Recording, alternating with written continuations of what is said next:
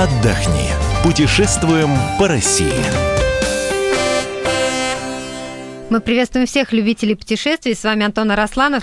И Ольга Медведева, которая, я уверен, обожает Венечку Ерофеева. Казалось бы, при чем здесь? Ведь программа у нас не книжная полка вовсе. Сейчас все объясним. Во-первых, у нас сегодня в студии Павел Клоков. Да, всем привет привет. А, журналист «Комсомольской правды», журналист московского отдела. На этом делаем отдельный акцент, потому что сегодня мы будем говорить о маршруте Москва-Петушки. О том самом знаменитом маршруте. И вот Паша проехал, собственно, по этому самому маршруту. Как тебе вообще эта мысль-то в голову пришла? Дело в том, что я давно мечтал это сделать, еще со студенческих времен, когда мне лучший друг э, подарил книгу «Москва петушки». Это поэма, которую написал Венедикт Ерофеев. Я ее прочел, причем несколько раз. Она была такого небольшого формата. Книжка э, очень э, удобно помещалась в карман. И когда я ездил домой из города, в котором учился, я ее читал. И как раз вот за 2-3 часа Вы успевал прочесть. Читал? Нет, я ездил на маршрутке, на автобусе. Электричка туда не ходит, там, где я жил. Вот, и мы с ним условились, что рано или поздно мы с ним приедем в Москву, и по этому же маршруту, по, мимо этих станций, мимо которых ехал Ерофеев, они все в книге прописаны, и до сих пор они все есть, и маршрут сохранился ну так что, насколько времен. в реальности этот маршрут соответствует описанному э, в поэме? Ну, дело в том, что он больше описывал внутренний мир, а не то, что видит в окно. То есть там действие в поэме а, происходит ну, как ну, очень на субъективный взгляд писателя. То есть он там э, вспоминает свое прошлое, рассуждает там на политические темы, религиозные, э, и все это просто идет мимо этих станций. Конкретных э, географических каких-то описаний или электрички их нет. Такая притча, скажем так. То есть в качестве путеводителя в качестве не путеводителя не совсем, разве только как название станции, да. Э, ну, люди люди о чем в электричках говорят? Люди в электричках говорят, как и раньше, как это было, да, еще в советское время, о жизни, а, о том, что показывают по телевизору, обсуждают артистов. Кстати, а, когда мы отъезжали от Москвы, это от Курского вокзала, туда ходит электричка, два с половиной часа идет. А вот от Курского вокзала электричка была битком. Если даже ты пойдешь налево, попадешь на Курский вокзал. Если прямо, все равно на Курский вокзал. Поэтому иди уж направо, чтобы наверняка туда попасть. От счета. О, эфемерно, все самое бессильное и позорное время в жизни моего народа, время от рассвета до открытия магазинов. Сколько лишних седин оно вплело во всех нас, в бездомных и тоскующих шатенов. Иди, Венечка, иди. Ну, вот ты сидишь, напротив сидел дядя и начал мне советовать, как разбогатеть. Я сразу обратил внимание, про себя подумал, что Веня Ерофеев наверняка бы это записал в своем блокноте. Причем мужчина мне начал советовать отливать пушки. Вот сейчас никто не отливает пушки. Я на него смотрю, думаю, он ко мне обращается или нет. Рядом девушка со мной сидела, она спала, значит, видим, ко мне. Вот, а кто сейчас отливает пушки, спрашивает он. Я говорю, а, а куда мне их деть, эти пушки? Сейчас как-то времена пушек уже прошли, да, Петровские. А он говорит, а киношником нашелся он. он. На самом деле он довольно здраво рассуждал, он говорит, можно в кафе какие-то там э, тематические ставить на входе эти пушки. Он считает, что будут, значит, брать их, покупать. Ну и в кино, как я уже сказал. Вот потом я приехал в сами петушки. Вот как я их представлял, как описывает, э, описывал Веня Ерофеев в своей книге, что там не отцветает жасмин. У него такой поэтический образ да, этого да, места. Да, да там э, не смолкают птицы, там волчица воет на звезду. То есть он так описывал это место, что когда ты читаешь, ты представляешь какой-то сказочный уголок. Поезжай, поезжай в петушки. В петушках твое спасение и радость твоя, поезжай. Петушки — это место, где не умолкает птицы ни днем, ни ночью, где ни зимой, ни летом не отцветает джаспин. Первородный грех, может, он и был, там никого не тяготит. Там даже у тех, кто не просыхает по неделям, взгляд бездонен и ясен.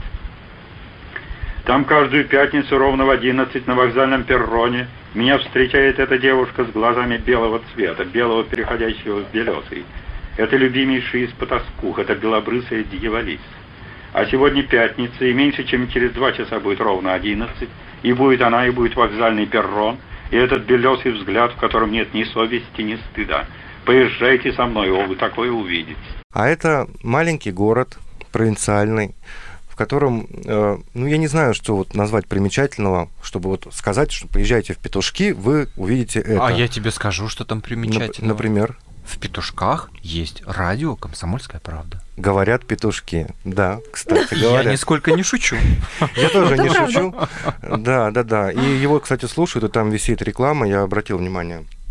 Вот. Ну, там есть храм, как в маленьком городе, 13 тысяч населения. Там есть несколько фабрик, они там делают какие-то запчасти, ткань выпускают. А, Ну, я так понял, что вот на этих фабриках их около 10. Все местное население и работает. 13 тысяч все-таки это немного. Там есть музей, посвященный Ерофееву. Я, естественно, туда обязательно сходил. В принципе, я уже в интернете это знал, посмотрел, что туда можно сходить. Время работы. А, Ну, так интересно сделан, небольшой зал. А, В одной э, стороне э, стоят скамейки, как в электричке деревянные. То есть можно посидеть, почувствовать себя по пути, э, значит, к петушкам. Вверху- Если не насиделся еще, да. если да, не- ну да, два с половиной часа ехал, я, в принципе, там долго не сидел в музее, я больше стоял, действительно сиделся. Ну, там очень милая женщина работает, она, в принципе, одна там, директор этого музея, зовут ее Ирина Николаевна, которая очень подробным образом все рассказала, приветливо. Я сейчас думал, ты выдашь ее мобильный номер телефона и номер ИНН. Мобильный номер телефона, кстати, есть в интернете, если надо, э, можете заказать экскурсию. А вообще вход туда стоит 100 рублей, я думаю, это символическая цена. Ну и там представлены, конечно, письма Ерофеева, превосходный почерк, там, школьные тетрадки. У него каллиграфический был почерк, несмотря на то, что он, извините, Мгм. был хроническим алкоголиком. Он действительно страдал этой болезнью и вообще исследовал эту тему очень глубоко. Все, что касается спиртного, погружения в опьянение, да, он это видел не просто как какую-то горячку, да, и, все об этом даже говорить не будем. Он, он это изучал, и вот э, в результате родилась такая книга «Поэма «Бессмертная Москва. Петушки», о которой Борис Стругацкий сказал, что она такая же великая, как «Шинель» Гоголя. То есть вот, вот как оц- оценивали классики это произведение. Паш, ну два с половиной часа ты ехал, а что тебе больше всего запомнилось? Ну вот я ехал, сначала я думал, что я просто так съезжу, а потом я решил все-таки, что об этом напишу, и вот какие-то делал пометки, да, в блокноте. У меня там есть одна пометка, которая звучит так. «А, Город Петушки особенен тем, что ничем не запоминается. Вот я серьезно говорю. Маленькие сбитые домишки, покосившиеся, такие же заборчики, несколько пятиэтажных домов. Ну вот я их видел штуки 3-4. Ну вот когда вы были в маленьких городках последний раз, ну что там приметного?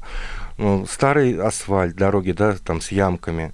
Грузовики ездят, э, пылят. Ну, ну вот, собственно, и все. И вот этот музей, То есть русская тоска и книга Ерофеева. точно. Вот Две, я, я две- думаю, две- да. две причины, ради которых стоит совершить это путешествие.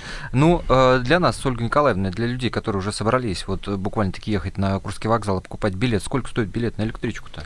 Билет стоит 323 рубля ровно. Ух, Обдираловка! Ну, учитывая то, что я мечтал об этом со студенческих лет, я думаю, это не совсем обдираловка. А, ну, в целом, мне, На конечно, пирожках экономил. На пирожках экономил, да. И надо еще сказать, что вот когда как- какая-то дата случается, там день рождения Ерофеева, или дата смерти, или там день написания, ну, день написания, это, конечно, громко сказано, поэмы. Ну, в общем, какие-то даты, связанные с этим произведением, туда обязательно едут толпы поклонников писателя, в частности, этого произведения. У него, кстати, есть и другие несколько там книг, но о них очень мало известно. Ну да. Ну, понятно, самый знаменитый. Да, да. И э, смешно местные жители рассказывали, туда приезжают толпы этих поклонников, как правило, друг друга поддерживают в прямом смысле, потому что они пьяные в стельку просто. В большинстве случаев. Вот. И они начинают искать памятник э, Ерофееву, потому что очень давно пошел слух, что там есть памятник. Которого там нет. Которого там нет, да. Он есть у нас в Москве на площади борьбы. Там стоит, собственно, Ерофеев, точнее, лирический герой этого произведения. И женщина, к которой он ехал, с косой до попы, Да. как он там описывает ее. Сначала к ней. Увидеть ее на перроне с косой от попы до затылка. И от волнения зардеться, и вспыхнуть, и напиться в лёжку. И пастись, пастись между лилиями ровно столько, чтобы до смерти изнемочь. Принеси запястье, ожерелье, шелк и бархат, жемчуг и алмазы. Я хочу одеться королевой, потому что мой король вернулся. Эта девушка вовсе не девушка. Это искусительница не девушка, баллада лява моль мажор. Эта женщина, это рыжая стервоза, не женщина, а волхование. Вы спросите, да где же ты, Венечка, ее откопал? И откуда она взялась, эта рыжая сука? И может ли в петушках быть что-нибудь путное?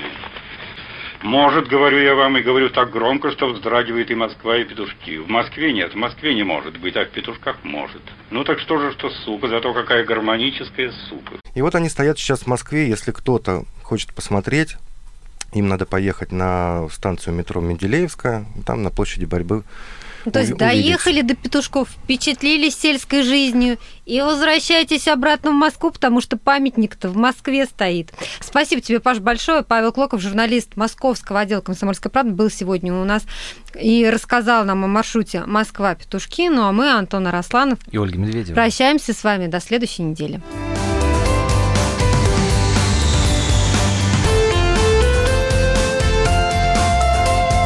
Отдохни. Путешествуем по России.